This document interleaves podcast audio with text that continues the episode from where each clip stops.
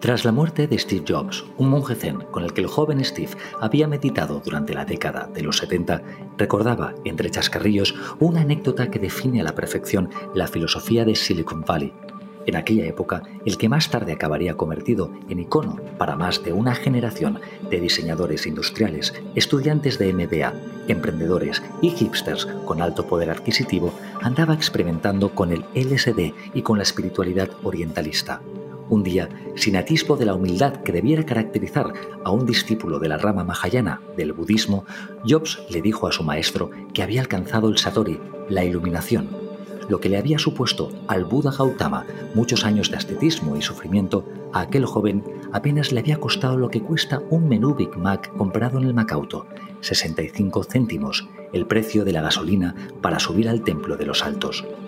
El maestro, atónito ante semejante desfachatez, le contestó que se lo demostrara. Al día siguiente, Steve volvió al templo y se lo demostró. En el tatami dejó la reluciente placa base del primer ordenador Apple. Que el progresismo y el buen rollismo de la industria tecnológica son una cortina de humo para vender móviles o para explotarnos cognitivamente con la publicidad de las redes sociales, eso ya lo sabíamos. El escándalo de Cambridge Analytica en el 2018 fue el fin de fiesta. Durante aquel año se pinchó la burbuja psicológica que retrataba el Valle Californiano como el motor transformador que iba a construir un mundo más transparente e igualitario para todos. Desde entonces se han producido incontables artículos, documentales y películas denunciando la comedia del emprendedor tecnológico. Creer inocentemente que se salva el mundo cuando en el fondo se está colonizando a través de algoritmos pero pocos conocen los oscuros orígenes de Silicon Valley.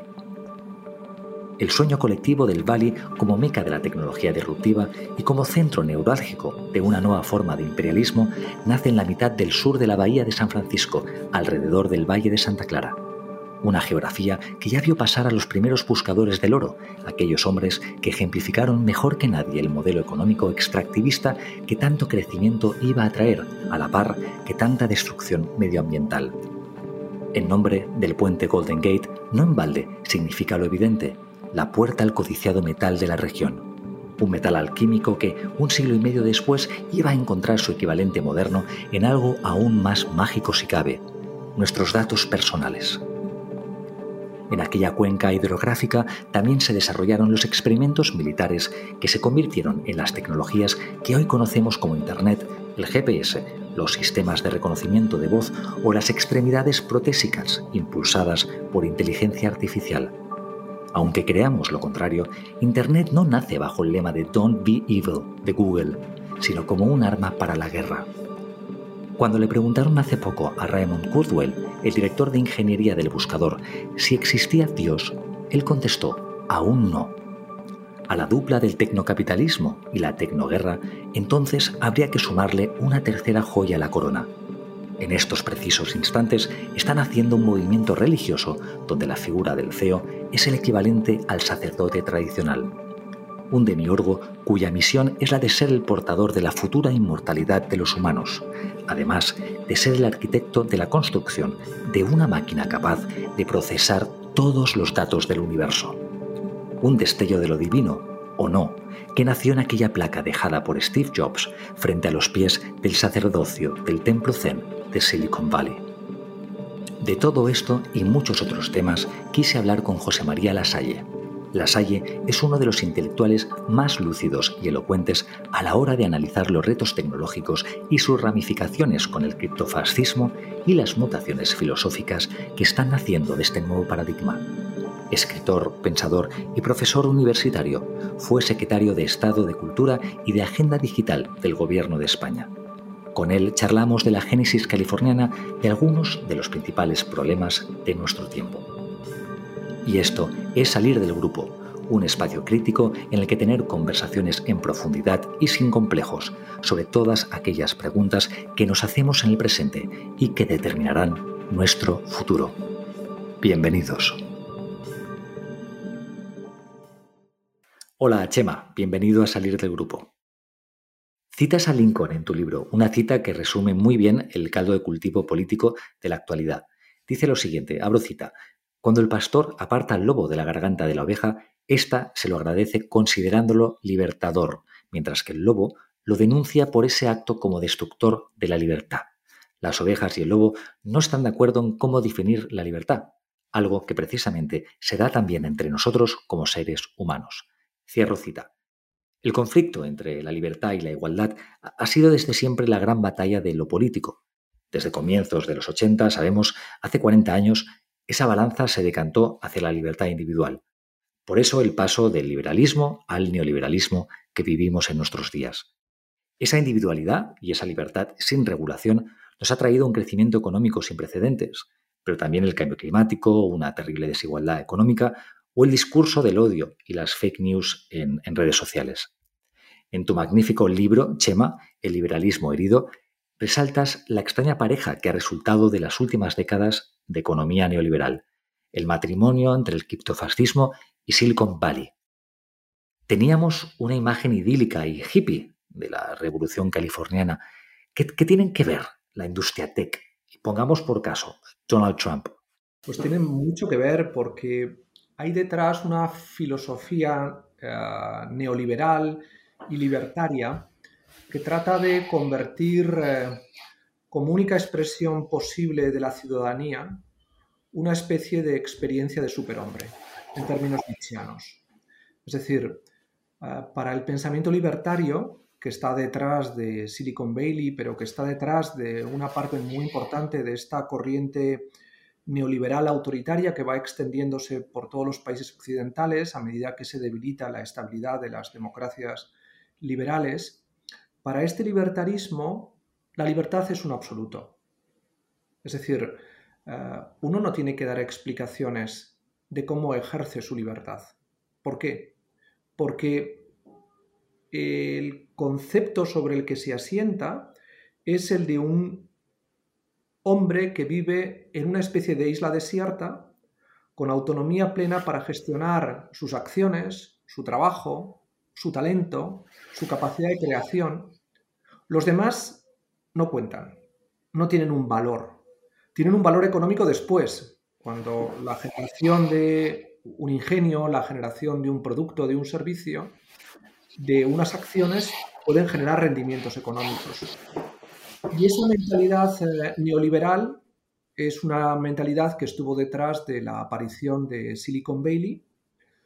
Es lo que está detrás, como decía hace un momento, de las corrientes neoliberales autoritarias que dominan eh, eh, la extrema derecha, la derecha alternativa en Estados Unidos.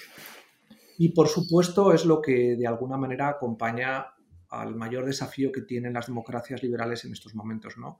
Cómo conseguimos trasladar a uno de los poderes más vigorosos, más, más importantes que existen en estos momentos en el planeta, que es el poder tecnológico, que no puede estar asentado sobre la idea de una libertad absoluta, que no tiene límites, que no tiene control, que no tiene regulación. Porque hay una parte de la historia de Silicon Valley que no conocemos, tenemos la, visión romántica de una historia eh, del Valle, ahí en California, en San Francisco, muy relacionada con los hippies, la contracultura. Pero lo que tampoco se cuenta demasiado es el origen bélico que nace en parte, digamos, en la Segunda Guerra Mundial, como zona de experimentación de nuevos inventos tecnológicos, inventos destinados para, para la guerra, para la muerte. Y luego, si nos remontamos mucho más atrás, al 1848, tiene, digamos, un origen puramente capitalista, porque ese valle, Silicon Valley, era el lugar, digamos, donde se cogía el oro, se iba en búsqueda de, del oro, ¿no? No en balde el Golden Gate, e, ese mítico puente de San Francisco, se llama Golden Gate. Entonces, no solamente hay una visión utópica de, lo que es eh, Silicon Valley, sino que también tiene un origen bélico relacionado con la muerte y muy relacionado con el capitalismo. Eh, ¿Cómo casa el amor universal con la guerra y el capitalismo. ¿Esto, esto tiene sentido? Sí, tiene, tiene sentido porque Silicon Valley es un producto de una hibridación. Es decir, es una hibridación en el que eh, está, por un lado, el mito del oeste americano, es decir, de la conquista permanente por parte de individuos que se echaban a las praderas buscando encontrar la última frontera, acompañados por la Biblia y por un fusil, y sin más contacto con la realidad que ellos mismos en relación a la naturaleza y por tanto una experiencia constante de una libertad absoluta. Eso está en el mito fundacional de California y está en el mito fundacional evidentemente de la búsqueda de una nueva frontera asociada a una esperanza que además tiene unas consecuencias económicas, que es obtener un yacimiento de oro que me permita ser rico en muy poco tiempo, como un golpe azaroso, como una especie de experiencia calvinista de la predestinación.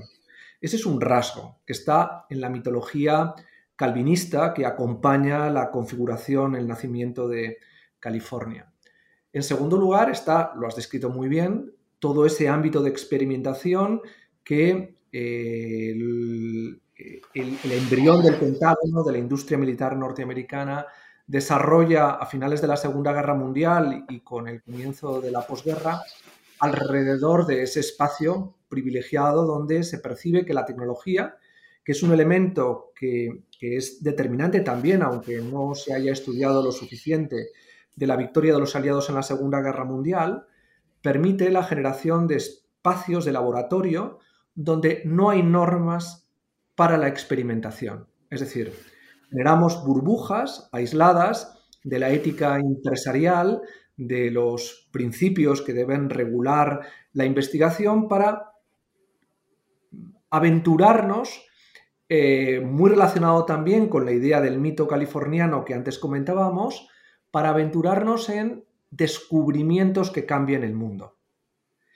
Y el tercer elemento es la contracultura esa contracultura de finales de los años 60 y comienzos de los 70, que está relacionado con qué? Está relacionado con ah, destruir la moral burguesa y todo lo que representa esa moral burguesa. Es decir, unos códigos eh, de valor asentados alrededor de una normalización que ordena la vida sobre unos parámetros y unos estándares que se combaten por el mundo hippie por el mundo contracultural y que, retomando la idea que planteábamos antes del superhombre nietzscheano, eh, se instalan como los valores de una contracultura sentada sobre la fuerza absoluta que la creatividad de uno tiene con relación al mundo que le ahoga, que le asfixia Y esa, esa hibridación de esos elementos están evidentemente detrás de la configuración mítica, conceptual, que alimenta Silicon Valley, que son como, diría yo, los cimientos que ocultan la estructura que luego se ha levantado. En relación a lo que comentabas con respecto al mito este del individuo libre y que subsiste por sí mismo sin ayuda del gobierno, esto es, es falso, ese origen en Estados Unidos, esa imagen idílica del Far West como lugar salvaje no es así. Eh, se desmintió luego a través de la historia. ¿no? Por ejemplo, el gobierno ayudó muchísimo a desarrollar, digamos, la línea del ferrocarril, lo, que fueron las, las, comunicaciones eh, eh, primarias, primeras. Digamos que esa idea de que el gobierno en el origen de Estados Unidos nunca estuvo, o digamos, estuvo muy apartado, eso no es del todo cierto.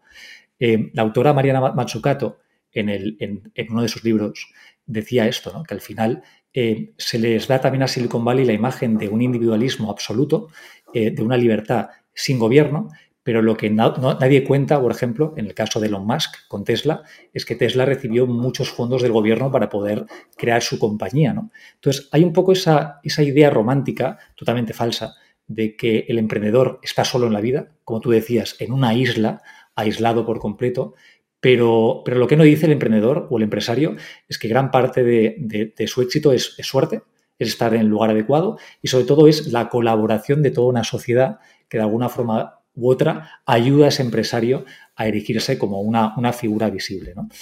Eh, me gustaría hablando de la idea del empresario, del CEO, ¿no? esa superfigura que hoy en día es, es clave para entender el mundo actual. Em, cuéntanos quiénes son Ayn Rand y Peter Thiel, que son en parte los ideólogos de esa cultura em, donde el gobierno no pinta nada, es más, hay que destruirlo. Em, cuéntanos quiénes son ellos porque están muy vinculados al origen de Silicon Valley, ¿verdad? Si no pueden entender, si no pueden entenderse eh, tampoco sin ellos la construcción de los relatos que nos han eh, ayudado a explicar que mm, el sujeto que mejor encarna la revolución digital es el emprendedor.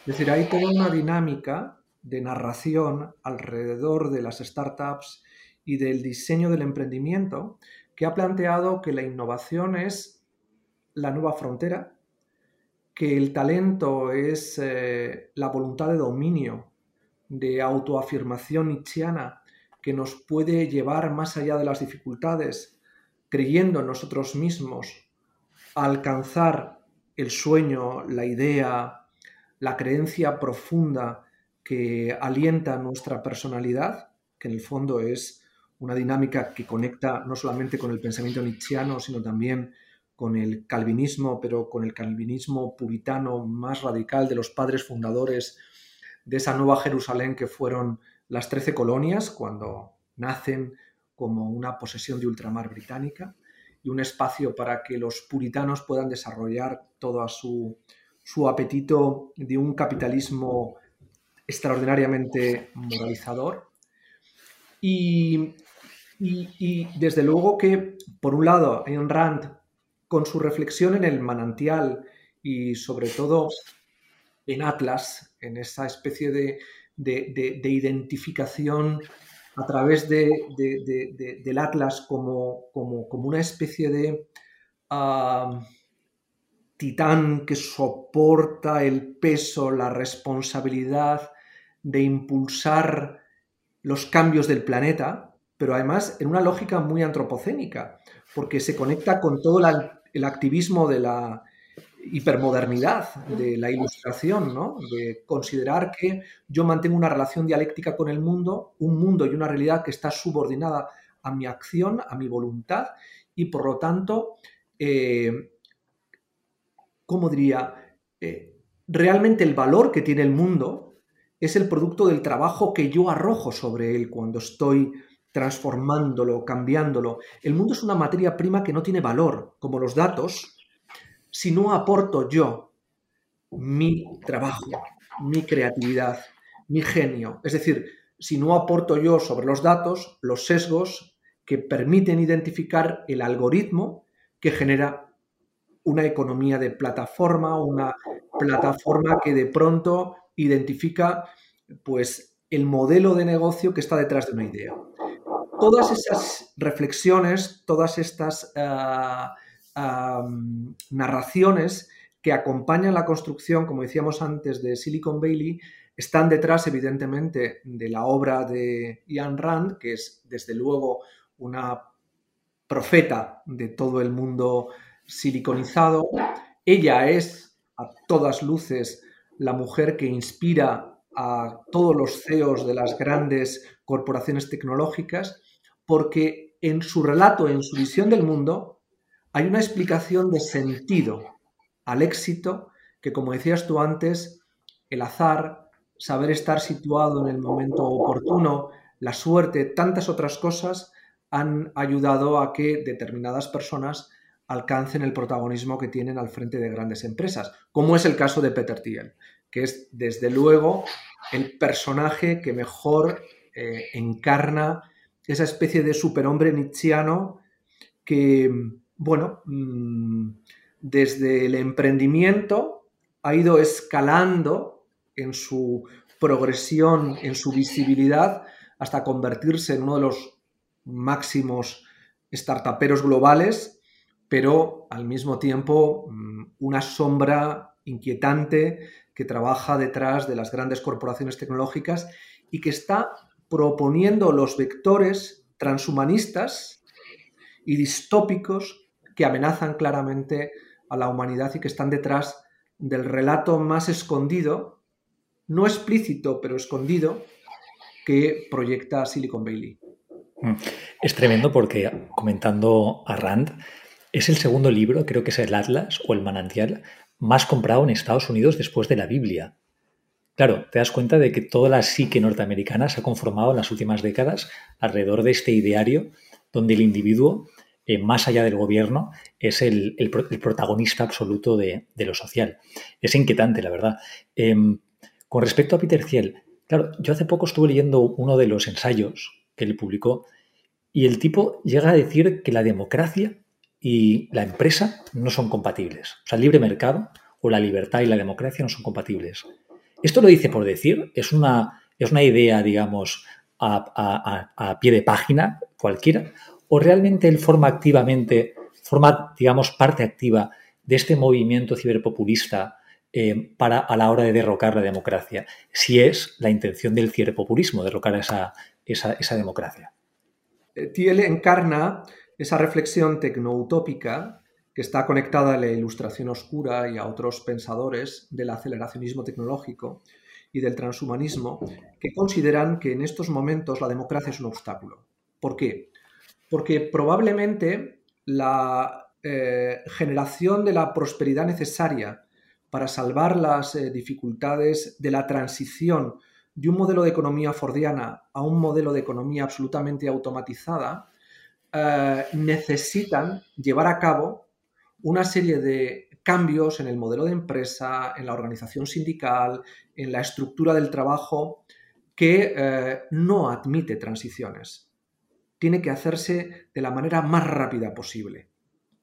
Y lo mismo sucede con la experimentación. Pero esa rapidez, ¿con qué objetivo? ¿Es para alcanzar, digamos, eh, la vida eterna? O sea, buscan una aceleración tecnológica para eh, salvarse de sus neurosis mortales. ¿Qué buscan? Entre, otras cosas, eso. Es decir, el propio Thiel considera que la muerte es un concepto generado por la tradición judeocristiana y particularmente eh, secularizada por la Ilustración que está constriñendo y normalizando la conducta del ser humano al hacerle creer que su vida está limitada temporalmente y que ese límite temporal es un obstáculo para seguir proyectando su capacidad imaginativa. Por tanto, las tesis que se manejan desde posiciones como la de Thiel es, bueno, apostemos por el transhumanismo.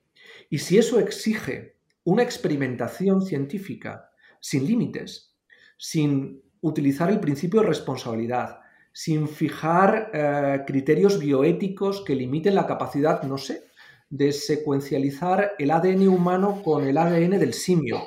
O si, en fin, eh, estas experiencias que están sujetas a una serie de códigos éticos que limitan la investigación, si desaparecieran, como en su momento planteó eh, eh, en, las reflexiones que hizo sobre el parque humano, ¿cómo se llama el filósofo? Sloterdijk. Sloterdijk, si, Sloterdijk, cuando planteaba en sus reflexiones sobre genética y, eh, la experimentación humana las posibilidades de desarrollar eh, cambios genéticos que nos protegieran, por ejemplo, frente a las pandemias o frente al cambio climático, o frente a tantas otras cosas, y nos fuera transformando en cibor tecnológicos, pues eh, probablemente el alargamiento de la vida sería ilimitado. Es decir, porque al final, como plantea el transhumanismo, el problema del ser humano, ¿cuál es? ¿Cuál es el problema de la muerte? El soft defectuoso que tiene el cuerpo con respecto a la mente. Nuestra mente es ilimitada. Nuestra mente no tiene límites, no tiene capacidad de temporalidad. Es más, ellos mismos sienten, como piensa Thiel, que a medida que pasan los años, crece su memoria, crece su capacidad cognitiva, eh, acumulan información, tienen una gestión reticular más eficiente de su pensamiento, pueden emerger ideas todavía mucho más potentes. ¿Cuáles son su, ¿Cuál es el problema que tiene? El problema que tiene es la estructura eh, neurológica, el problema cerebral, bioquímico, asociado a un cuerpo, que va limitando, porque tienen, pues eso, los límites físicos que impone la enfermedad. detrás de todo esto no solamente hay un desprecio absoluto por la democracia, sino por lo físico, por lo orgánico, por lo natural al final del día. ¿no? Em, ¿Cómo casa toda esta, esta filosofía alucinada transhumanista con la religión cristiana? Porque Thiel es, por ejemplo, profundamente religioso, es cristiano él.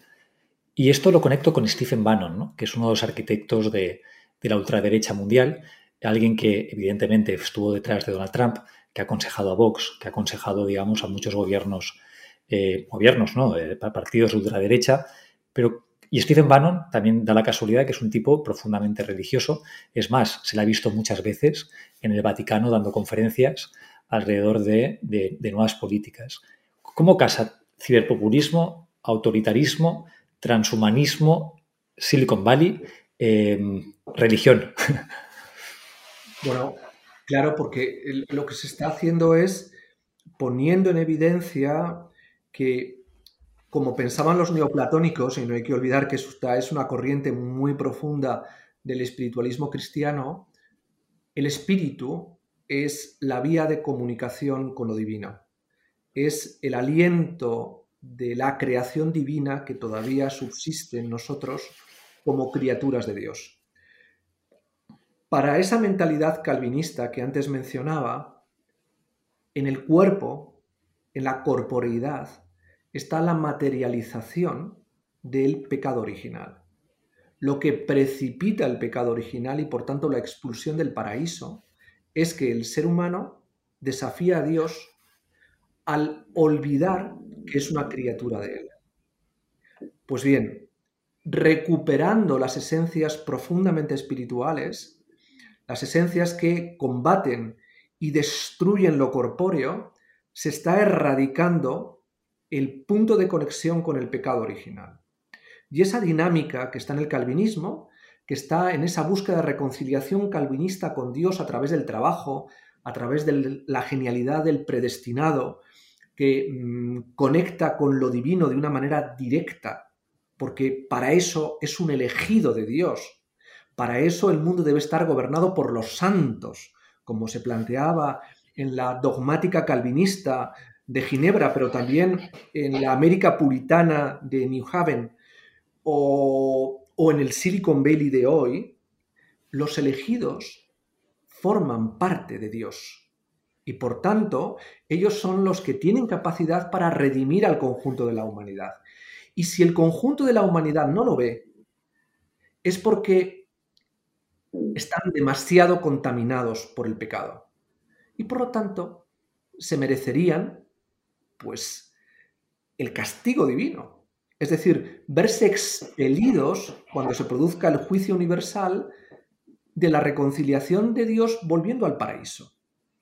Esa mentalidad que es tan, tan, tan bestia ¿no? en términos morales y en términos éticos, es una parte fundamental secularizada, en términos secularizados, de lo que está detrás de la ideología que mencionamos y que explica ese desprecio político que Benon, por ejemplo, o el propio Thiel manifiestan hacia la democracia y hacia aquellos que no alcanzan el test intelectual de la ciudadanía perfecta, de esa ciudadanía en la que uno demuestra que es un santo, no solamente por su genio, por su talento, por su predestinación, sino porque están evidentemente evidenciando que tienen la capacidad de reconciliarse con Dios. Es una dinámica está en la construcción del puritanismo político, tanto en Holanda como en la Inglaterra del siglo XVII, que se traslada a Estados Unidos y que se difunde por eh, la cultura que está en el inconsciente colectivo norteamericano desde la independencia. Es totalmente conflictivo porque, por un lado, señalas, y estoy totalmente de acuerdo, que se busca casi un crecimiento en el coeficiente intelectual de forma exponencial, ¿no? Eh, ese por 10 de Silicon Valley que siempre buscan multiplicar por 10 todo lo que hagan, ¿no? Multiplicar por 10 la facturación, el crecimiento, todo tiene que ser multiplicable y sobre todo el coeficiente. Pero a la vez el lenguaje de estos ciberpopulismos y el lenguaje, digamos, de las redes sociales de Silicon Valley no se basa tanto en la inteligencia, sino que se basa en las emociones. Se basa puramente, pero no no las emociones refinadas a través del arte, sino unas emociones muy básicas que giran alrededor del miedo y sobre todo a través de un lenguaje puramente visual, muy alejado de la palabra, de las ideas, al final, al final del día de la razón. Em, ¿Cómo casa todo esto, por un lado? ¿Por qué la imagen se ha convertido en, el templo del lenguaje del siglo XXI? Y una última pregunta, un tanto divertida, pero va en serio. ¿Son las Instagrames un peligro para la democracia?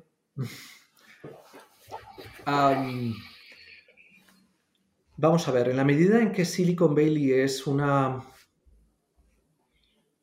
teología laica que entronca con el calvinismo y que incorpora el relato de el superhombre nietzscheano, hay una búsqueda también de la iconografía, de la estética, del sentimiento, de una apertura a lo sensible, pero de una sensibilidad que se supone que está en la propia inteligencia. No hay que olvidar que mm, las imágenes tienen una capacidad cognitiva muy potente. Está mm, en toda la iconografía religiosa, ha sido una vía a través de la que se ha desarrollado a medida que se simplificaba el pensamiento, eh, la mejor vía para desarrollar lógicas de pedagogía, muchas veces orientadas a una normalización política que buscaba construir espacios de dominación y espacios de sometimiento del que era destinatario de esa eh, lógica de imágenes. Y hoy algo parecido es lo que opera alrededor de los diseños intuitivos con los que se desarrollan las aplicaciones, con los diseños gamificados que están detrás de los estímulos sensibles que acompañan la toma de decisiones más inmediatas que están en las pantallas, pero está también en los nuevos protagonistas de, esos, de esas pantallas que conducen como nuevos profetas las dinámicas de conducta que buscan ser socializadas e impulsadas desde quienes desarrollan aplicaciones u ofrecen contenidos o estimulan servicios de consumo que buscan evidentemente que generar mucho más tráfico, provocar muchos más datos, porque cuantos más datos generes, más poder tendrás. Por tanto, Digamos que ese oro, ese oro original, esa búsqueda del oro original se ha convertido en la búsqueda del dato. Lo que no sabían los pioneros del oro es que finalmente en aquel valle se iba a encontrar algo más poderoso que ese metal precioso, que finalmente eran los datos de las personas. Bueno, claro, los datos de las personas al fin y al cabo son, eh, son nuestra identidad, pero nuestra identidad más profunda, porque a medida que la capacidad que las pantallas van generando para magnetizar de una manera mucho más intensa quiénes somos, más valor van a tener esos datos y más capacidad de crecimiento va a tener la reflexión que se conecta a una nueva forma de dominación que está detrás de la pantalla y que forma parte de la arquitectura biopolítica que está en Silicon Valley. Estamos hablando de Silicon Valley, por otro lado, tendríamos que hablar de Shenzhen, pero es evidente que en Shenzhen el funcionamiento no necesita relatos de legitimación. Está en la esencia misma de la cultura política china, que es jerárquica, vertical, donde nada está obstaculizando los procesos de acumulación de poder. Pero en Silicon Valley se está produciendo el desmontaje de la arquitectura democrática y de su institucionalidad, utilizando toda una serie de registros biopolíticos que están convenciendo de una manera inconsciente a la sociedad occidental y especialmente a la cultura de las generaciones más jóvenes de la oportunidad que delante de sus ojos tienen de ver cómo el mundo cambia definitivamente de acuerdo a unos gustos que los datos que generan y que registran las pantallas procesan detrás mediante una arquitectura de poder que les escucha para manejar evidentemente la futura institucionalidad que les utilice. Y esta es la dinámica más perversa que se esconde detrás de Silicon Valley, ¿no? Estamos, pues como sucedía con la teología calvinista, por volver otra vez a la reflexión de antes, antes El hogar conectado, el hogar conectado. No, yo, es que creo que esto es, nos, están, nos están registrando y están eh, forzando una interrupción detrás de otra, ¿no? Esto, lo dejaremos, esta intervención la dejaremos porque es, muy representativa de lo que estamos hablando. seguramente, es, seguramente es Amazon. Probablemente. Pero no le voy a coger a Amazon. Le vamos a decir al señor Bezos que se espere un poquito. Seguro. Pero no te, ten cuidado porque a lo mejor aterriza un helicóptero en la. Exacto, un dron, un dron. En el, eh, un dron, mejor dicho. Mira, justamente me está llamando el señor Bezos ahora mismo. No se lo voy a coger. Esta vez no se lo cojo. Lo siento mucho. Haces muy bien, haces muy bien. Pues no sé en dónde estábamos. Eh... Sí, calvinismo, el, Bueno, yo creo que los Instagramers eh, son los nuevos, ¿cómo diría yo? Son los nuevos pastores del puritanismo tecnológico. Y sin saberlo ellos del todo, ¿no? De forma inconsciente. Son como soldados inconscientes que van a luchar cada día una guerra que no saben muy bien exactamente qué es. Al menos eso parece, ¿verdad? Yo, creo que lo saben en la medida en que la obsesión por visibilizarse y que su conducta sea el ejemplo que otros sigan, tiene mucho que ver con las dinámicas que se aprecian en la literatura de Hawthorne, de los eh, poetas eh, del calvinismo ritualizado narrativamente, que está en Estados Unidos o que está durante la Revolución Puritana en la cultura política que emerge alrededor de esos pastores puritanos que explican a su feligresía cómo pueden cumplir con las exigencias de ser parte del gobierno de esos santos predestinados. ¿Quiénes son los santos predestinados? quienes consiguen emular los comportamientos que exhiben los nuevos gurús, los nuevos profetas de la cultura siliconizada, ¿no? Es decir, em, esa vida fitness, esa vida de consumo, esa vida de marcas, esa vida tan extraordinariamente apasionante que proyectan a través de sus viajes, a través de, em, bueno, esa especie de universo de consumo que... De consumo que genera un autoconsumo, porque al final es una obsesión, como tú decías, ¿no? por el fitness, por las métricas, por dormir tantas horas al día. Eh, todo esto, esta especie de carrera hacia adelante para automejorarse uno a sí mismo, para crear una marca perfecta, para poder enseñarla ahí fuera, en el escaparate que es Instagram, Twitter, Facebook, etc. Claro, al final nos estamos autoconsumiendo, ¿no? Podríamos decir, por ejemplo, que esta, obsesión, o al menos podríamos decir que Internet es el cambio climático de la mente, del sistema nervioso, al igual que el cambio climático es para la biosfera la destrucción, la sexta extinción. Podríamos decir que Internet a la mente, al sistema nervioso, a las emociones, al, al bienestar real de la gente, supone un consumo tan grande que es el cambio climático? Está bien visto. Algo de eso hay, porque en el fondo responde a la misma lógica de una, de una ilustración tecnificada, que plantea una relación dialéctica con el medio sobre el que despliega su acción. En el caso del antropoceno sobre el planeta, en el caso de eh, las dinámicas siliconizadas de la revolución digital sobre la mente. El objetivo, en el fondo, es buscar una nueva frontera para seguir escalando y creciendo y teniendo más capacidad para desarrollar lógicas de acción. Hay un activismo compulsivo. El activismo compulsivo que busca la destrucción del planeta para colonizar nuevos planetas.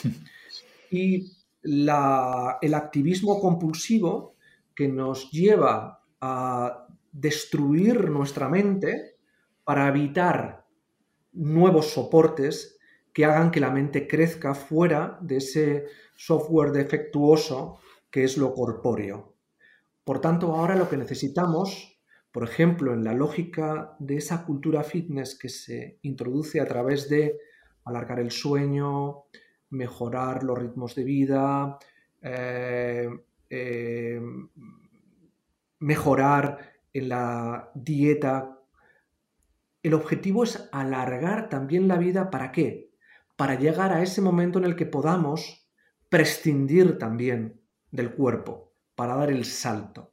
Es decir, hay, unas, hay una dinámica de activismo compulsivo, abrasivo, con la propia realidad sobre la que se asienta, que lo que busca es la desechabilidad de lo que ya no va a servir. ¿no?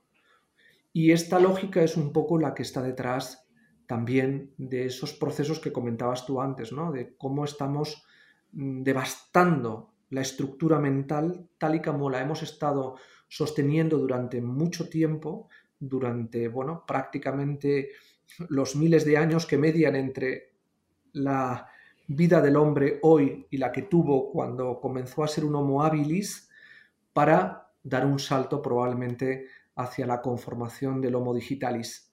Solo destruyendo se puede reconstruir. Yo creo que el ejemplo más perfecto de lo que tú comentas, Chema, es, es Zoom. Em, yo he sentido, por ejemplo, que durante esta pandemia, que he estado confinado, que prácticamente no he salido de, casa, que a pesar de que me he movido cero, he estado siempre sentado frente, digamos, una pantalla de, Zoom o de Meet, y además no contemplando a los demás, sino contemplándome a mí mismo, aunque siempre tape cosas, acabo siempre mirándome, ¿no? Eso me ha consumido, me ha consumido y ha adelgazado un montón. O sea, creo que ha adelgazado unos 5 kilos desde que estoy confinado, ¿no? Y además, como lo de, siempre, o sea, como muchísimo, no hago deporte, claro está, pero no voy a reuniones, no salgo a caminar, no, digamos, llevo una vida confinada. Aún así me he autoconsumido muchísimo. Yo creo que es, yo soy un reflejo de, esa, eh, de ese autoconsumo, del mirarse, del contemplarse continuamente a sí mismo a través de Internet, ese reflejo casi infinito, ¿no? Eh, digamos, rizomático, ¿no? que se extiende eh, a través de Internet, que somos nosotros mismos, yo creo que como difuminándonos, ¿no? o sea, difuminándonos, ¿no? diluyéndonos. Y ese consumo es más que evidente. Yo creo que una de las enfermedades del siglo es el burnout, ya no tanto la, la, depresión sí, la ansiedad también, los ataques de pánico también, pero la enfermedad mental para mí clave que define este momento es el burnout, el quemarse, acabar quemado por exceso de trabajo, pero ya no son horas de trabajo, porque antiguamente seguramente se trabajaba mucho más, se trabajaban sábados y domingos, pero es la intensidad de esas horas, es con qué intensidad trabajamos estas horas continuamente expuestos al mundo, a un mundo que nos juzga y se ven datos muy interesantes con respecto al, al consumo de Zoom. ¿no? Por ejemplo, se ha incrementado, se dice que se han incrementado los suicidios por, por, culpa, digamos, de estar continuamente mirándonos. También se han incrementado las operaciones de cirugía estética. Se han multiplicado, por ejemplo, en Estados Unidos, las operaciones de cara, porque claro, mujeres o hombres eh, que están continuamente viéndose en el espejo de Internet se ven feos. Entonces, claro, de ahí a, una operación de cirugía estética es, es, una llamada telefónica y a un suicidio es un poco más largo, pero es plausible. No sé, yo me siento así. ¿Tú cómo te has sentido durante este confinamiento, Chema? Personalmente, ya entrando en el territorio de lo personal. Yo he tratado de mantener una distancia cognitiva con respecto a la experiencia que describes, porque era plenamente consciente de que el capitalismo cognitivo ha sido capaz, con este salto exponencial que ha provocado el aislamiento y por tanto vernos atrapados dentro de nuestra casa, eh, ha conseguido que ese aislamiento nos haya atrapado definitivamente en la pantalla. Y efectivamente, el consumo de horas y de trabajo vinculado a ese consumo la proyección constantemente de nuestra imagen y la captación de imágenes, ha entrado en un circuito absolutamente perverso, porque no hay que olvidar que el capitalismo cognitivo es un producto del capitalismo espectacular y del capitalismo de consumo, que nace, curiosamente, a finales del siglo XIX y principios del siglo XX, asociado a la pantalla. Y cómo la pantalla se convierte eh, tempranamente en una experiencia de ocio. Entonces, eh, inconscientemente tenemos en nuestra cultura, en nuestros hábitos sociales, en todas las eh, mecánicas de interacción socializadas desde hace más de un siglo, una lógica que generacionalmente ha asociado pantalla con ocio, a través del el cine, a través de la televisión y en un determinado momento, en las dinámicas de gamificación con las que tempranamente surgió la vida tecnológica asociada a una pantalla y a un teclado, unas dinámicas también de perpetuación del ocio. Y eso está generando la mayor de las perversiones, que es una dinámica en la que ocio, consumo, trabajo e identidad se hibridan.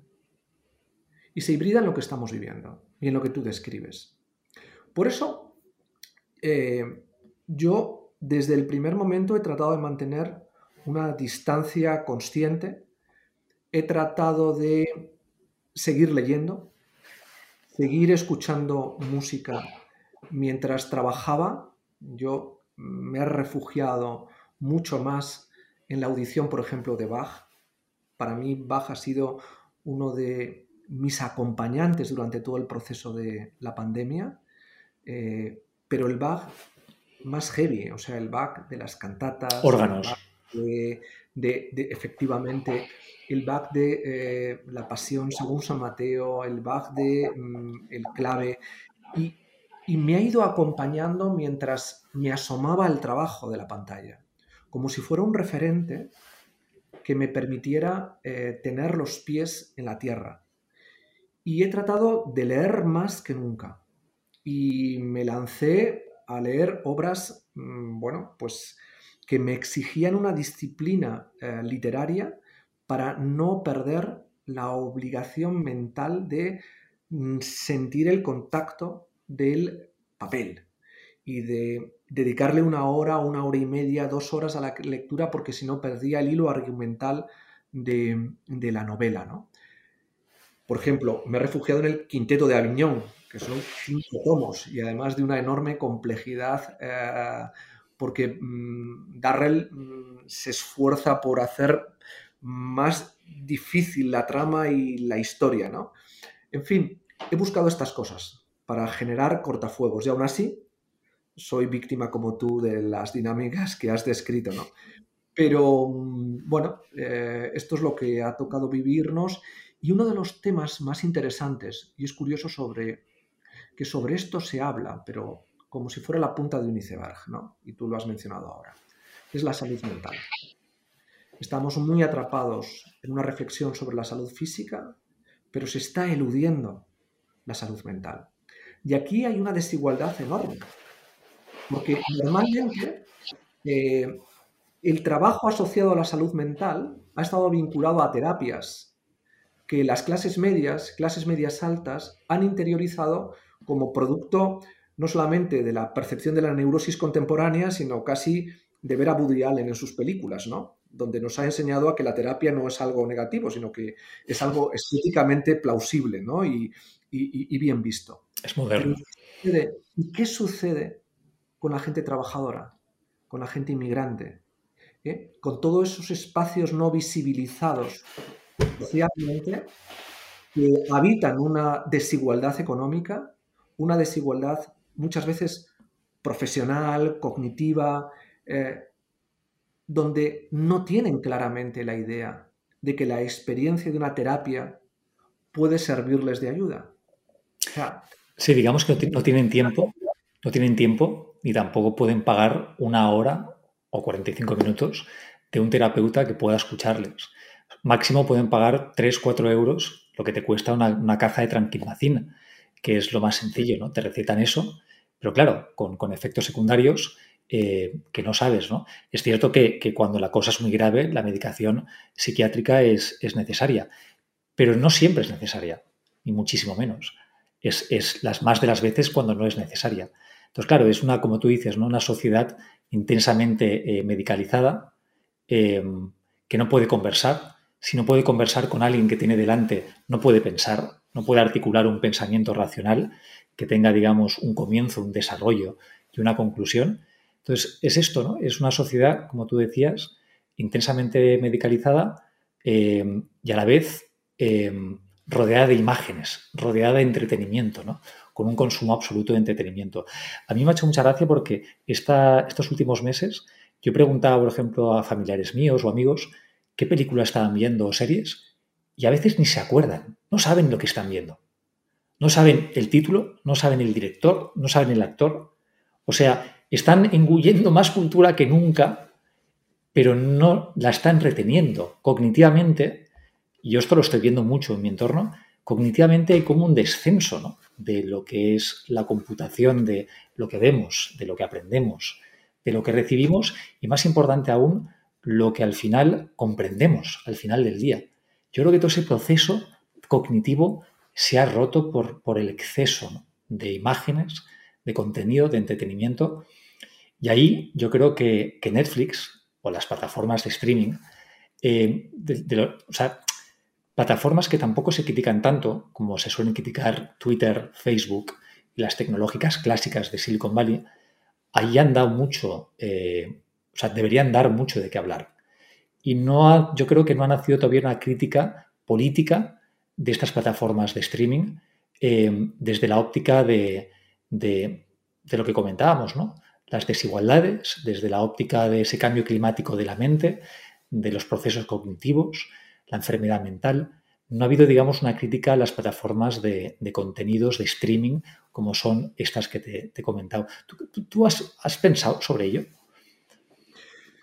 Claro, es que, fíjate, realmente los nuevos imaginarios de la sociedad posmoderna tecnologizada y del capitalismo cognitivo en el que estamos instalados están girando alrededor de los contenidos que nos ofrecen plataformas como Netflix o como Amazon Prime o como HBO. Ellos están llevando a cabo la selección de los nuevos imaginarios. Están apostando por estilos de vida, por configuración de modelos de interacción social, es decir, están construyendo realmente el capital simbólico sobre el que vamos a construir el mundo pospandémico. Y esto no es casual, como no es casual que eh, las otras plataformas estén orientándose a hegemonizar la arquitectura tecnológica sobre la que se va a sostener las nuevas infraestructuras por las que van a seguir circulando de una manera acelerada esos contenidos. Hay un reparto claro de eh, los modelos de construcción del poder, sin que la sociedad democrática esté asomándose de una manera consciente a cómo proceder al control de lo que ahí está sucediendo. Esa especie de eh, panorama sombrío que acompaña el desarrollo tecnológico es lo que más inquietante hace el mundo que estamos viviendo y lo que plantea la urgencia de que pensemos en términos críticos qué es lo que está sucediendo alrededor de la construcción de ese capital simbólico que está en las nuevas series, que está en las películas, que está en los hábitos de consumo, que se están socializando de una manera absolutamente masiva y los datos que están vinculados a todo el procesamiento de esa información y de ese consumo de contenidos. O incluso los diseños de las pantallas para hacer más eficiente la visibilización de esos contenidos. Aquí hay toda una dinámica de poder que no somos capaces de visibilizar de una manera clara. ¿Por qué?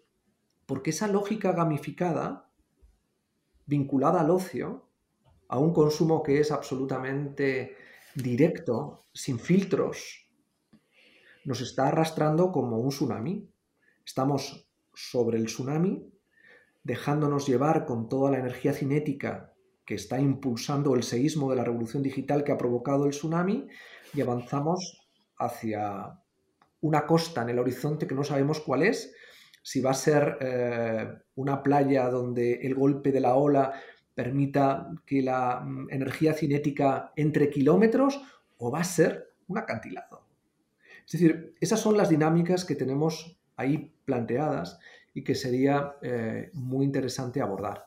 Me imagino que estoy convencido que ya alguien esté haciendo una tesis doctoral sobre el capitalismo simbólico sobre Netflix, ¿no? que irradian eh, los apetitos de mm, devorar que no consumir eh, series en Netflix, ¿no? Y, sobre todo, las temáticas, los sujetos que protagonizan esas series, eh, los relatos que están proyectando. Es, un ámbito muy potente de reflexión sobre, la, sobre, el que no se está escribiendo. Espero que se escriba. y si no, intentaremos hacerlo. El, poder bélico de siempre de los países se dividía entre el hard power, que era el poder, digamos, armamentístico, y el soft power, que es el poder, digamos, de, la cultura, a la hora de llevar tu cultura, de exportarla a otros países y colonizar esos países.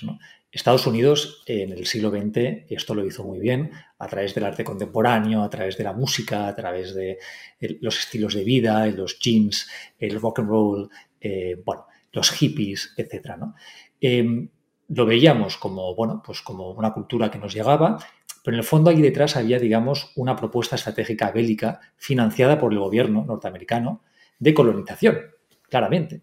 Y lo veían como un resorte más de esa carrera armamentística, lo veían como un resorte más a la hora de, digamos, de imponer su poder en el, en el resto del mundo. ¿no? Tenían las armas, las bombas, incluso la bomba atómica, luego también tenían el, jazz y también tenían, digamos, el arte contemporáneo.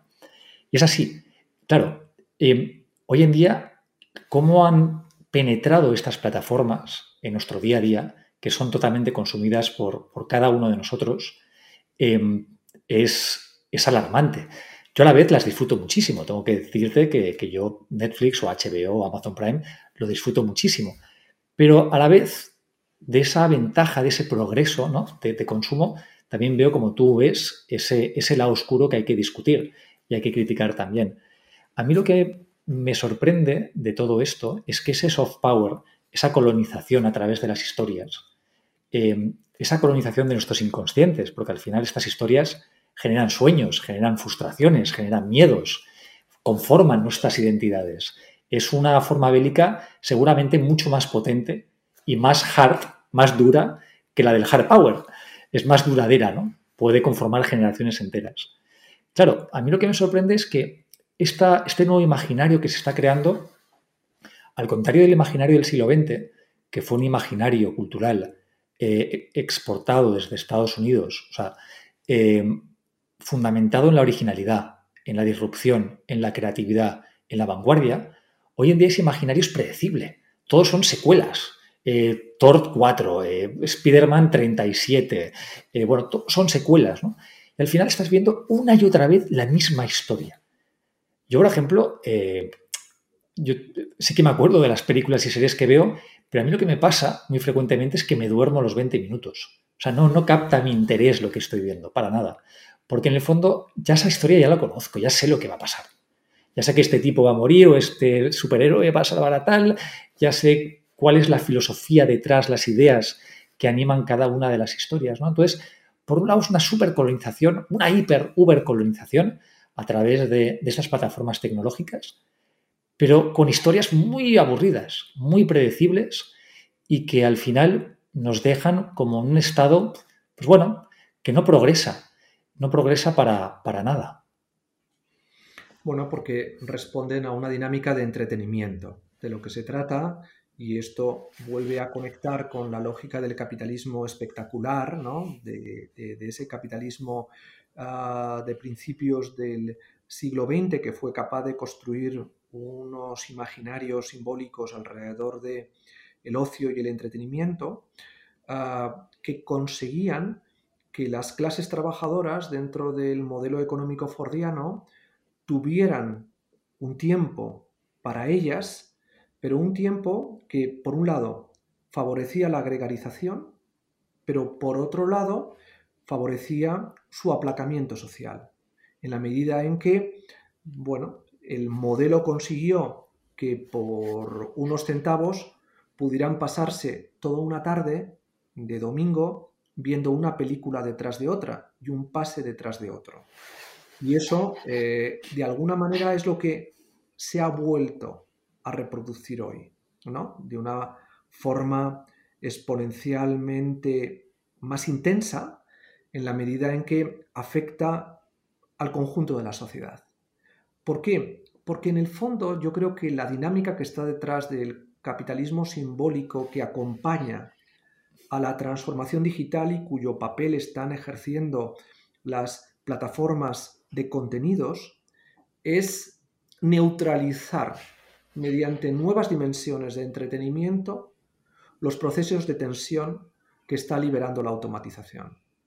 ¿De acuerdo? Yo creo que en el fondo la dinámica es esa. Es decir, el papel que, que, desempeñan las plataformas de streaming es básicamente ese. ¿Cómo? ¿Cómo? A través de una oferta premium hiperbarata, accesible prácticamente a todo el mundo, ofrezco toda clase de contenidos que permitan segmentar dinámicas de comportamiento social.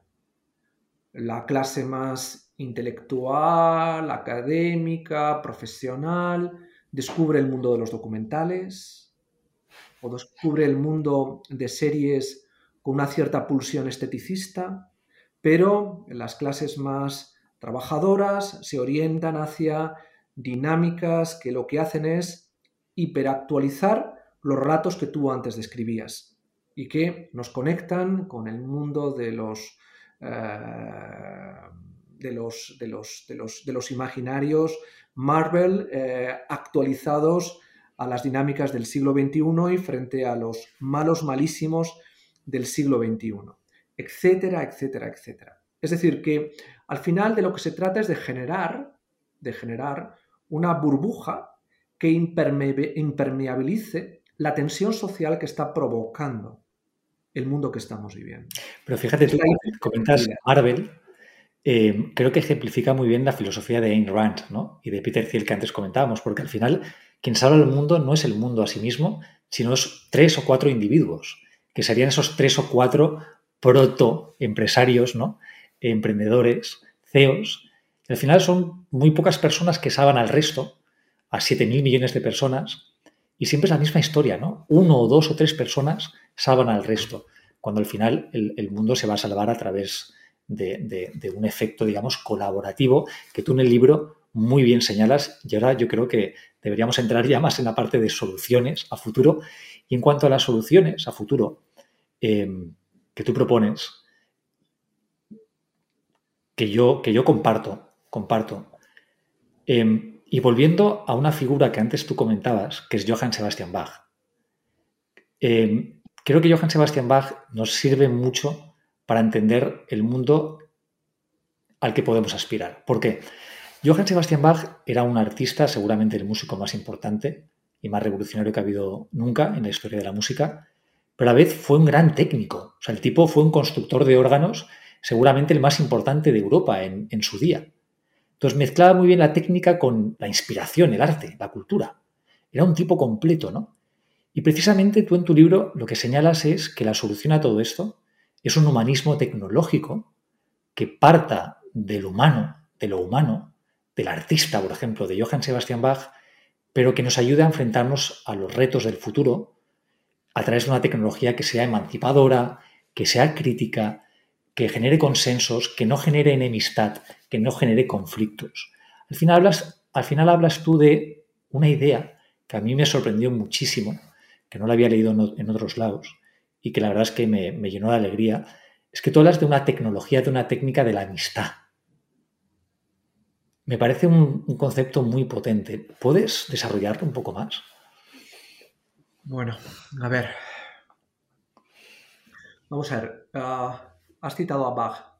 Claro, eh, Bach es al final eh, la demostración de cómo un conocimiento técnico de la música puede desplegar una dinámica de emocionalidad, de sentimiento, que libera la capacidad humana para entenderse a sí mismo. No genera el clave, por ejemplo, una cárcel que encierra al sujeto para no sentirse liberado de la opresión del mundo, sino todo lo contrario. Le genera, por un lado, una sobrepiel que le protege frente al mundo, pero que al mismo tiempo le permite sentir mucho más el mundo.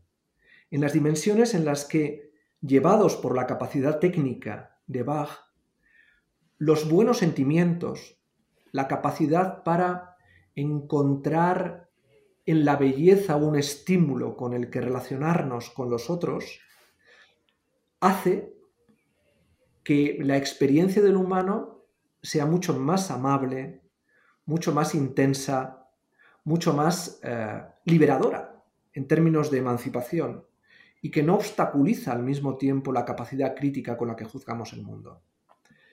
Bueno, la técnica hoy está generando un poder tan extraordinario para cambiar radicalmente el planeta, para permitir el alargamiento de la vida, para lograr que las condiciones que acompañan la vida sean infinitamente mejores. Y puede hacerse todo eso si la manera que tenemos de relacionarnos con la técnica es, en primer lugar, no de dominación, donde unos deciden y otros aceptamos lo que se decide, sino colaborativa. Si además las lógicas que alimentan la normatividad de ese poder tecnológico no están basadas en un universal occidental, que tiene mucho que ver, como antes planteabas, con esa lógica hiperactivista del antropoceno, de la dominación por la dominación, sino una lógica de tecnodiversidad que nos abra a una cultura que normativice la relación con la técnica desde otras visiones, quizá mucho más holísticas, mucho más reticulares, donde eh, se, se, disgrega la concentración en la captación de datos, la segmentación de esos datos se orienta hacia otro tipo de dinámicas culturales distintas a las de ese universal técnico que Occidente ha desarrollado alrededor de una visión antropocénica y utilitaria,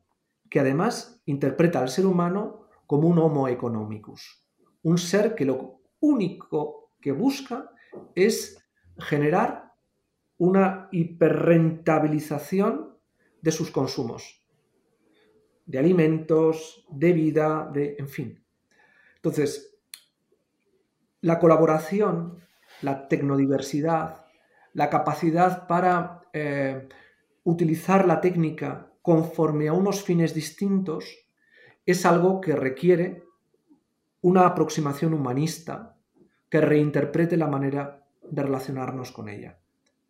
No poner freno a la técnica, sino canalizar su energía de una manera mucho más positiva, mucho más liberadora, mucho más crítica, mucho más comunicativa. Hace falta reconstruir lo que fue la acción comunicativa o la razón comunicativa de Habermas y desarrollar una nueva dimensión colaborativa. Y para eso la tecnología tiene capacidad. Pero lo que no tiene capacidad en estos momentos, la estructura que organiza la manera de relacionarnos con la técnica es de que la lógica de trabajo con ella no sea la lógica de dominación, sino la lógica de colaboración. Y en eso es lo que hay que trabajar. Desarrollar modelos de colaboración. Me parece realmente revolucionario esto que comentas, Chema, con respecto a la tecnodiversidad, porque claro, este es uno de los temas más preocupantes, ¿no? Porque la técnica nos viene a través de una serie de ingenieros hoy en día, o sea, las visiones de futuro que tenemos de progreso tecnológico, provienen de, hombres blancos californianos. Es así. O sea, es una visión totalmente, es una cosmogonía muy limitada, eh, positiva dentro de su esfera, pero no deja de ser su esfera, no deja de ser un pequeño rincón dentro de la gran diversidad de cosmogonías, de visiones que tiene este mundo tan rico, ¿no? En diversidades. ¿Cómo sería, por ejemplo, una técnica queer o una técnica indígena, indigenista, que mezclara lo ancestral con lo futurista? ¿Cómo sería, por ejemplo, una técnica latinoamericana? Claro, yo esto me lo pregunto muchas veces y estoy seguro que nos sorprenderíamos porque serían distintas. Una red social latinoamericana sería distinta seguramente. eh, una, no sé, un e-commerce indigenista eh, también sería muy distinto porque plantearía una economía seguramente mucho más colaborativa y, de respeto al medio ambiente. Claro, ¿qué, oportunidades nos da eh, esa tecnodiversidad? ¿Hasta dónde podemos imaginar un cambio, cambios de paradigma con respecto al actual? ¿Hasta dónde? Hasta donde queramos. Es decir, tú mismo lo estás diciendo, estamos atrapados en estos momentos en un marco interpretativo, normativo, que es el diseñado por la cultura que hemos descrito al comienzo cuando hablábamos del mundo siliconizado. ¿no?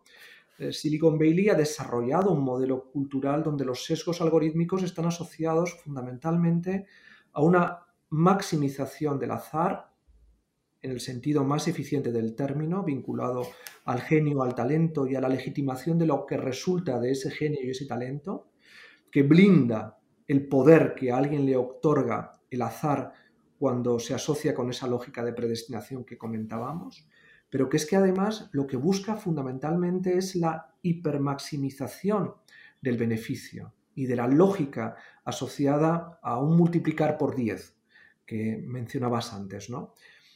Entonces, y además, siempre desde un individualismo egoísta que lo único que proyecta en su relación con nosotros es la creencia de que siempre estamos calculando racionalmente qué nos puede dar ese que tenemos enfrente y qué nos puede pedir. Claro, si rompemos estas dinámicas y todo el trabajo que hacemos en la construcción de arquitecturas tecnológicas se hiciera conforme a otros parámetros que no sean esos, no sabemos lo que puede resultar.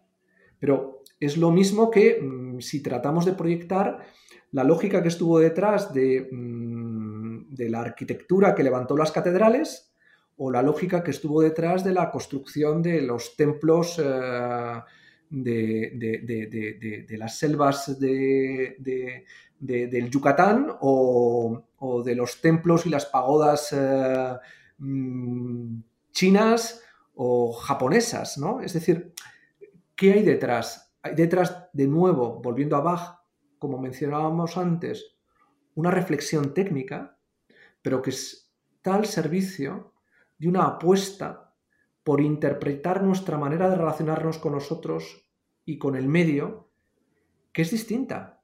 Todos compartimos, evidentemente, unos soportes morales que hacen posible la identificación de lo humano, con independencia de las fronteras.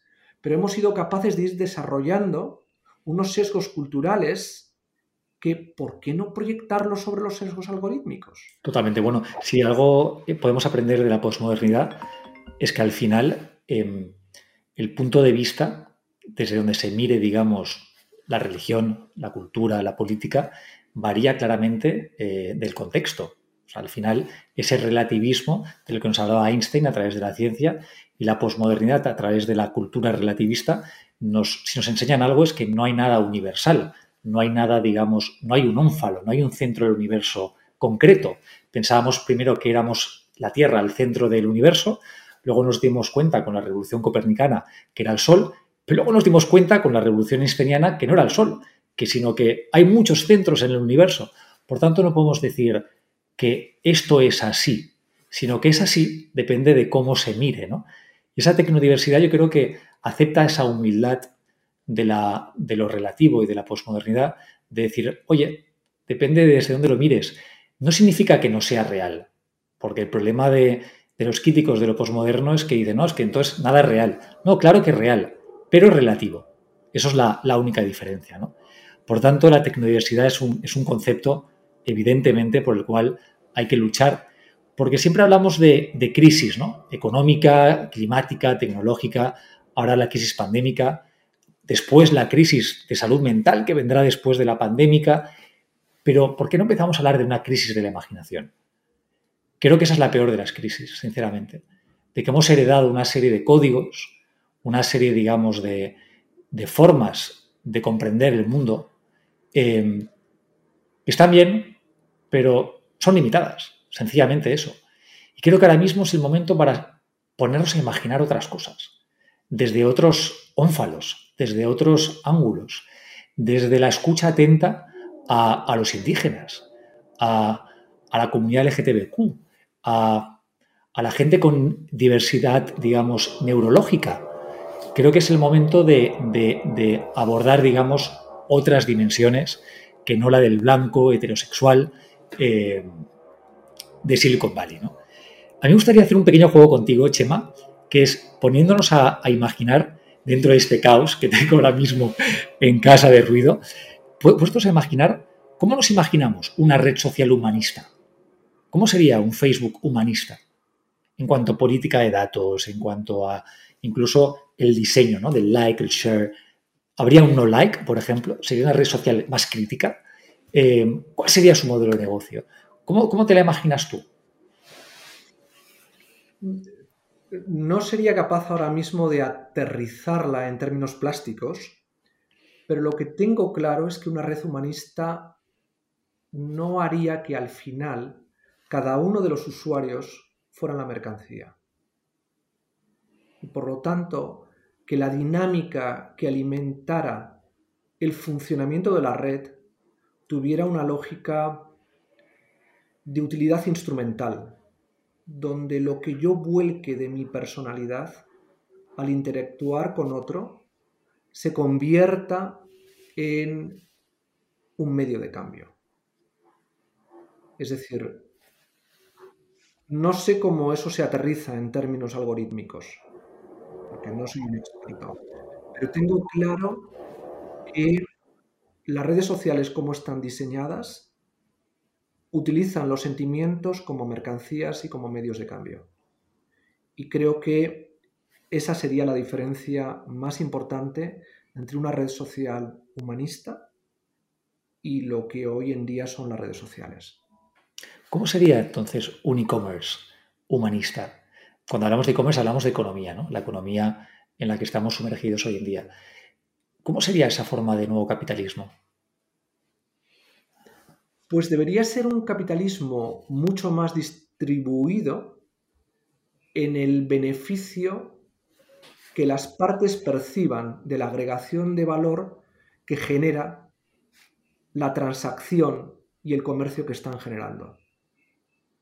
En la medida en que se percibiera un equilibrio mayor del que existe ahora, donde la relación está absolutamente desequilibrada, nos acercaríamos a un modelo mucho más justo y por tanto también que respondiera a esa lógica humanista de que el hombre es la medida de todas las cosas, pero la medida en su valor moral. Si no hay equilibrio y hay, por tanto, eh, una no correspondencia entre el beneficio que se intercambia entre los sujetos que intervienen en una relación comercial online, no hay justicia. Y creo que no podemos entender eh, el tráfico con un valor económico sin esa justicia. ¿Cómo sería, por ejemplo, una plataforma de streaming, un entretenimiento más humanista? A mí esto me cuesta más verlo. Tengo algunas ideas. Yo, por ejemplo, en mi caso, eh, cuando consumo Spotify o Apple Music, yo no me dejo recomendar por el algoritmo. O sea, prefiero mantener, digamos, mis facultades críticas de selección intactas. Por tanto, yo no hago uso, por ejemplo, del algoritmo, ¿no? O al menos no hago demasiado uso. Intento buscar yo en publicaciones, eh, digamos, periodísticas musicales, recomendaciones. Prefiero una recomendación humana de un periodista, eh, de alguna revista, por ejemplo, digital española o americana, que no, por ejemplo, el algoritmo. ¿Tú, qué propondrías, por ejemplo, para las plataformas de streaming, tanto audiovisuales como puramente musicales? Bueno, volvemos otra vez a la reflexión que estamos intentando trasladar ¿no? alrededor de una lógica humanística. ¿no? Eh, en, en este caso, la libertad de elección que está en la carta a la que te asomas en el menú con el que entras en los contenidos, primero, debes salvaguardar la libertad de elección de quien accede a ella. Y en segundo lugar, si se introducen mecanismos que permitan ah, dejarnos llevar por un algoritmo que nos selecciona en función de nuestros gustos, tener conciencia en todo momento de que eso se está produciendo. Y por lo tanto, ahí hay que establecer determinados segmentos de información que van desde la transparencia plena para aquellos que quieren acceder a la caja negra del algoritmo y saber dónde están los sesgos que se están utilizando para condicionar mi conducta, hasta, pues como sucede el que al final quiere llevarse un pitillo al a, la boca, saber que esto va contra nuestra salud.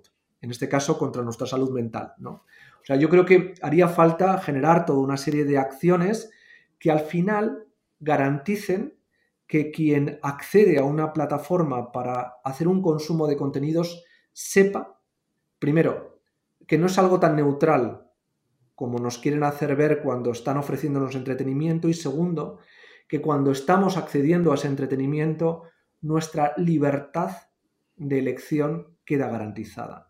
Y luego yo también me atrevería a introducir unas ciertas exigencias regulatorias en los contenidos.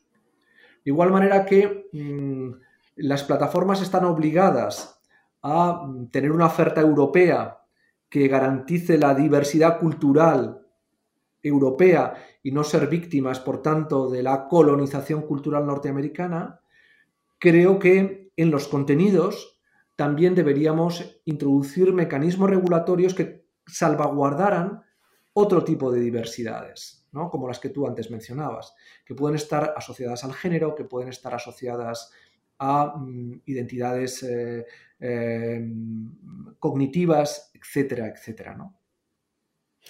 Yo tengo un ligero conflicto, Chema, y, te soy muy sincero. ¿eh? Aunque me guste el concepto de humanismo, tengo cierto conflicto.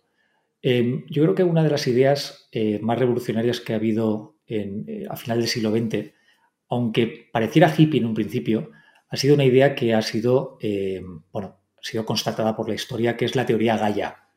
La teoría Gaia se, dice de ella como si fuera un producto de, hippies eh, del campo, pero al final ha sido una teoría que ha, igual que, la de Bauman, ¿no? del mundo líquido, eh, se ha mantenido en el tiempo y sigue muy, muy vigente, que consiste en, lo siguiente, ¿no? que es ver la Tierra con sus organismos humanos, rocas, medio ambiente, es la biosfera, al fin y al cabo es un superorganismo que se autorregula a sí mismo para así, digamos, eh, conformar su supervivencia.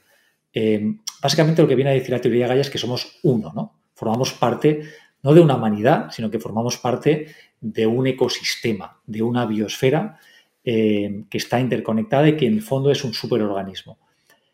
¿No crees que más que de humanismo tecnológico, vamos a hablar de nuevo humanismo tecnológico, que ese humanismo o neohumanismo contemple no solamente a nosotros, los humanos, sino también a las especies animales, a la biosfera, incluso en un a las inteligencias artificiales. ¿no? Hace poco, por ejemplo, leía un, cuento de Ted Chiang, el, el, autor de ciencia ficción, eh, que me sorprendió bastante. Eh, no, perdona, no era un cuento, era una entrevista en podcast que estaba muy bien, que justamente eh, Ted Chiang decía lo siguiente, que a él ya no le preocupa tanto la, revolución de la inteligencia artificial, de lo que vaya a hacer con nosotros los humanos, sino lo que le preocupaba mucho es lo que los humanos podían ser capaces de hacer a la inteligencia artificial. Y con ello decía, mira lo que hemos hecho con los animales. la industria, digamos, ganadera seguramente ha sido el peor holocausto que nunca ha hecho el, hombre, ¿no? el peor de los crímenes. Y argumentaba esto, si hemos hecho esto con los animales, que son seres vivos como nosotros, que sienten igual que nosotros, les hemos hecho pasar por esas condiciones tan sumamente criminales, ¿qué vamos a hacer con esas inteligencias artificiales? que con el tiempo van a ir cogiendo capas de conciencia y de sensaciones y demás. ¿Seremos capaces de respetarlas? Por tanto, ante el concepto de humanismo tecnológico, que me encanta, ¿eh? y yo creo que es hacia donde vamos, ¿no que es que hay que añadirle el prefijo de neohumanismo eh, tecnológico para añadir, digamos, todas estas estos nuevos actores? Mm. Bueno, en el libro en el libro precisamente apunto en el capítulo final, el dedicado al humanismo tecnológico, eh, en el fondo esta reflexión que estás planteando, ¿no? tanto en respecto de la manera de relacionarnos eh, dentro de la dinámica del antropoceno con el planeta, que efectivamente está la lógica de Gaia o está la lógica holística de Spinoza, con ese pensamiento que tiende a interpretarnos como partes de una especie de super yo abarcante que se confunde no solamente con el planeta, sino con el universo. Y, eh, al mismo tiempo estamos reconociendo, pues eh, creo que, por, se, me, ha ido un momento el... Creo que el, el humanismo tecnológico tiene que abordar, evidentemente, una reflexión crítica y responsable sobre el uso de la tecnología. ¿Y eso se traduce en qué? Se traduce, por un lado, en la normatividad que acompaña a la tecnología. Y ahí es donde se abre toda la lógica de la tecnodiversidad que comentábamos antes. Pero por otro lado, se relaciona con las otras identidades. No solamente con las identidades humanas, sino con la propia identidad del planeta, con las identidades con otras especies. Nos estamos preocupando ahora por otorgar derechos a los animales, por tratar de generar condiciones de biodiversidad que sean aceptables en términos éticos. Pero yo creo que la mayor responsabilidad es lo que yo he denominado eh, la alteridad artificial. En el libro eh, lo apunto y es una de las ideas que a mí ahora mismo más me interesan desde un punto de vista conceptual y a las que eh, me voy a dedicar ¿no? a trabajar. La alteridad artificial, que es lo que tú estabas comentando. Es decir, donde realmente el ser humano se va a probar a sí mismo en términos éticos, es en su relación de creador con su criatura. Porque hasta el momento, la dialéctica de la ilustración, como vio la Escuela de Frankfurt, era una dialéctica con el medio, y con los otros, pero los otros en, la medida en que la alteridad era humana. Ahora vamos a empezar a desarrollar unos mecanismos de alteridad donde nos espejeamos, donde nos proyectamos en una otredad que no es ni el animal, ni el medio, ni los otros seres humanos, sino unas criaturas artificiales a las que vamos a ir dotando, como decías tú, de capas cognitivas y de progresiva autogeneración de niveles de conciencia, que va a proporcionarles progresivamente y en un escalado que no sabemos cuál va a ser realmente, en las consecuencias, donde la autonomía moral va a ir creciendo en la medida en que crezca su autonomía en la acción y en el poder que van a ir poco a poco liberando por la capacidad algorítmica, por la inteligencia artificial, que van a ir progresivamente autogenerando. Es importante esto, no solo porque nos tendremos que enfrentar a una otredad que en algún momento, si se alcanza la singularidad, será una inteligencia absolutamente distinta y equiparable a la nuestra, sino superior incluso a la que nosotros tenemos, sino porque debemos acompañar todo ese viaje, todo ese proceso.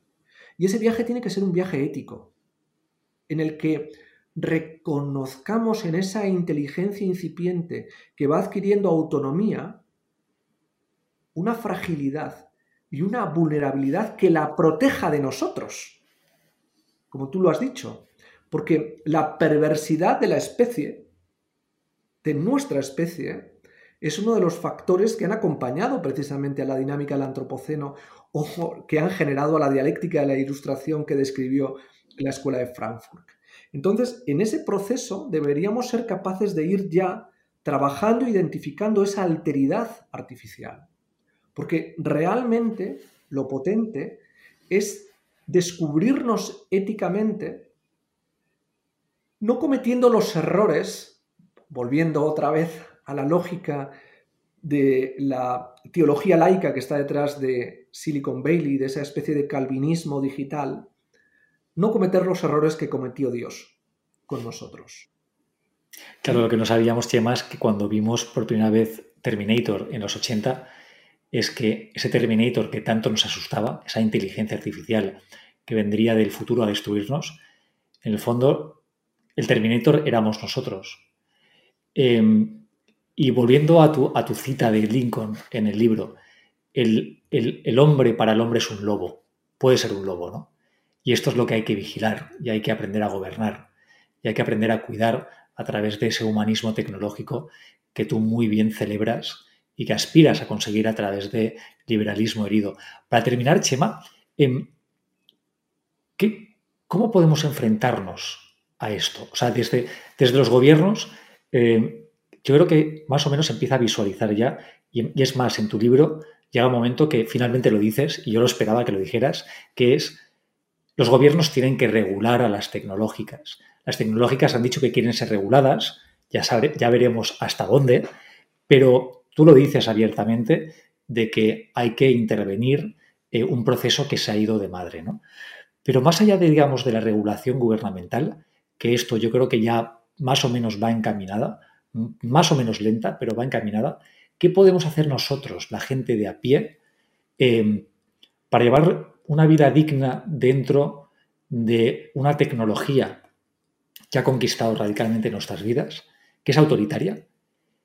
Y siendo conscientes de eso, ¿cómo podemos alumbrar un humanismo tecnológico cotidiano desde nuestro día a día?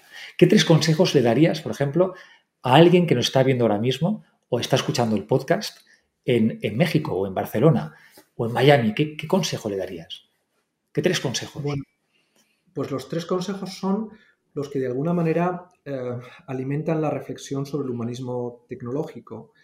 Por un lado, el principio de responsabilidad, es decir, debemos ser plenamente conscientes de que el uso de la tecnología nunca es neutral y que por lo tanto detrás de ese uso hay perdedores y nosotros también podemos ser perdedor. Por lo tanto, manejar responsablemente la tecnología es un elemento básico para entender el humanismo que estamos planteando como reflexión. Lo digo de una manera simplificada, pero este es uno de los ejes más importantes. Cuanto más poder libere la tecnología, más capacidad para autorresponsabilizarnos en las consecuencias de la acción hemos de tener. Si no, el principio de responsabilidad fuerza que detengamos la aceleración. Eso significa romper una de las dinámicas más, más perversas que están detrás de la lógica tecnológica contemporánea, que es siempre saltar buscando una nueva frontera, la audacia. Segundo, junto a la responsabilidad, la capacidad crítica. Es decir, no podemos aproximarnos a la tecnología sin una visión crítica. Pero no crítica respecto de lo que es la tecnología, sino de cómo la tecnología se refleja en nosotros. Y por lo tanto tenemos que tener capacidad para visualizarnos como efecto tecnológico que está modelando nuestra conducta, que está incidiendo en nuestros hábitos, en la manera en que interactuamos con otros, etc. Es decir, cuando reflexionamos y hablamos de que hay que hacer un uso crítico, no estamos diciendo que haya que hacer un uso crítico en términos objetivos con relación a la tecnología, por supuesto que sí, sino subjetivamente también. Debemos ser nosotros objeto de autoobservación, y no podríamos hacerlo sin esa dinámica de responsabilidad que manejábamos antes. ¿no? Y el tercer elemento, junto a la eh, lógica crítica y a la lógica responsable, es una dinámica emancipatoria. Es decir, debemos sentir que nuestra capacidad para silenciar el ruido que genera en nuestra relación que tenemos con la técnica, que eh, se silencia, ¿no? porque tenemos capacidad para emanciparnos de ese ruido, que tenemos capacidad para limitar nuestra obsesión por cliquear, por nuestra obsesión por interactuar solo desde la pantalla. Es decir, si somos capaces de manejar una serie de conductas que restrinjan nuestra aparente, eh, no, nuestra aparente, sino nuestra dependencia constante de la tecnología. ¿Me explico? Es decir, eh, si somos críticos, si somos responsables, lograremos articular una dinámica de emancipación. Y esta dinámica de, emancipación es básicamente la, el convencimiento de que la tecnología es instrumental para nosotros. Y eso significa también reflexionar sobre qué modo de vida queremos, cómo queremos emplazar y ubicar nuestra manera de relacionarlos con la tecnología, qué dependencias nos está generando. Es decir, todo es un continuo que asocia responsabilidad con crítica y emancipación. La combinación de estos elementos yo creo que es lo que permite articular un humanismo tecnológico en nosotros, pero también en los otros, por lo que decía, ¿no? Porque no podemos entender nuestra emancipación si no sentimos que la tecnología ayuda a emancipar también a los demás. Yo no puedo vivir tranquilamente si sé que esto ahora está generando muchas más desigualdades de las que a mí me está ofreciendo una capacidad de liberación. Si mi liberación implica el sometimiento de otros que no tienen esta misma capacidad de liberación, entonces no estoy logrando la emancipación de la que hablamos. Porque también el elemento colaborativo es lo que al final enhebra eh, el relato que conecta responsabilidad con crítica y con emancipación. Ese sería el humanismo tecnológico que en el futuro deberíamos ser capaces de diseñar. Y ahora la réplica del ruido del taladro se da aquí, en mi casa y no en la tuya. Chema, ha sido una, charla muy, muy inspiradora. Ha sido un gusto tener a un interlocutor que me ha sabido ir llevando en los temas y acompañando en este viaje que hemos compartido alrededor del libro, pero alrededor de tantísimas otras cosas y la verdad es que ha sido un, gusto y espero que salga de aquí algo interesante y sobre todo iluminador para, alguien al otro lado cuando nos, cuando nos vea y nos escuche. Y ya sabes que siempre estoy disponible. ¿eh? Mantener una conversación contigo es, es algo tremendamente sugerente y es un placer. no podemos abrazarnos porque estamos en Internet, pero un día haremos lo posible para poder abrazarnos y tomarnos un vino. Espero que sea Hasta pronto, Chema.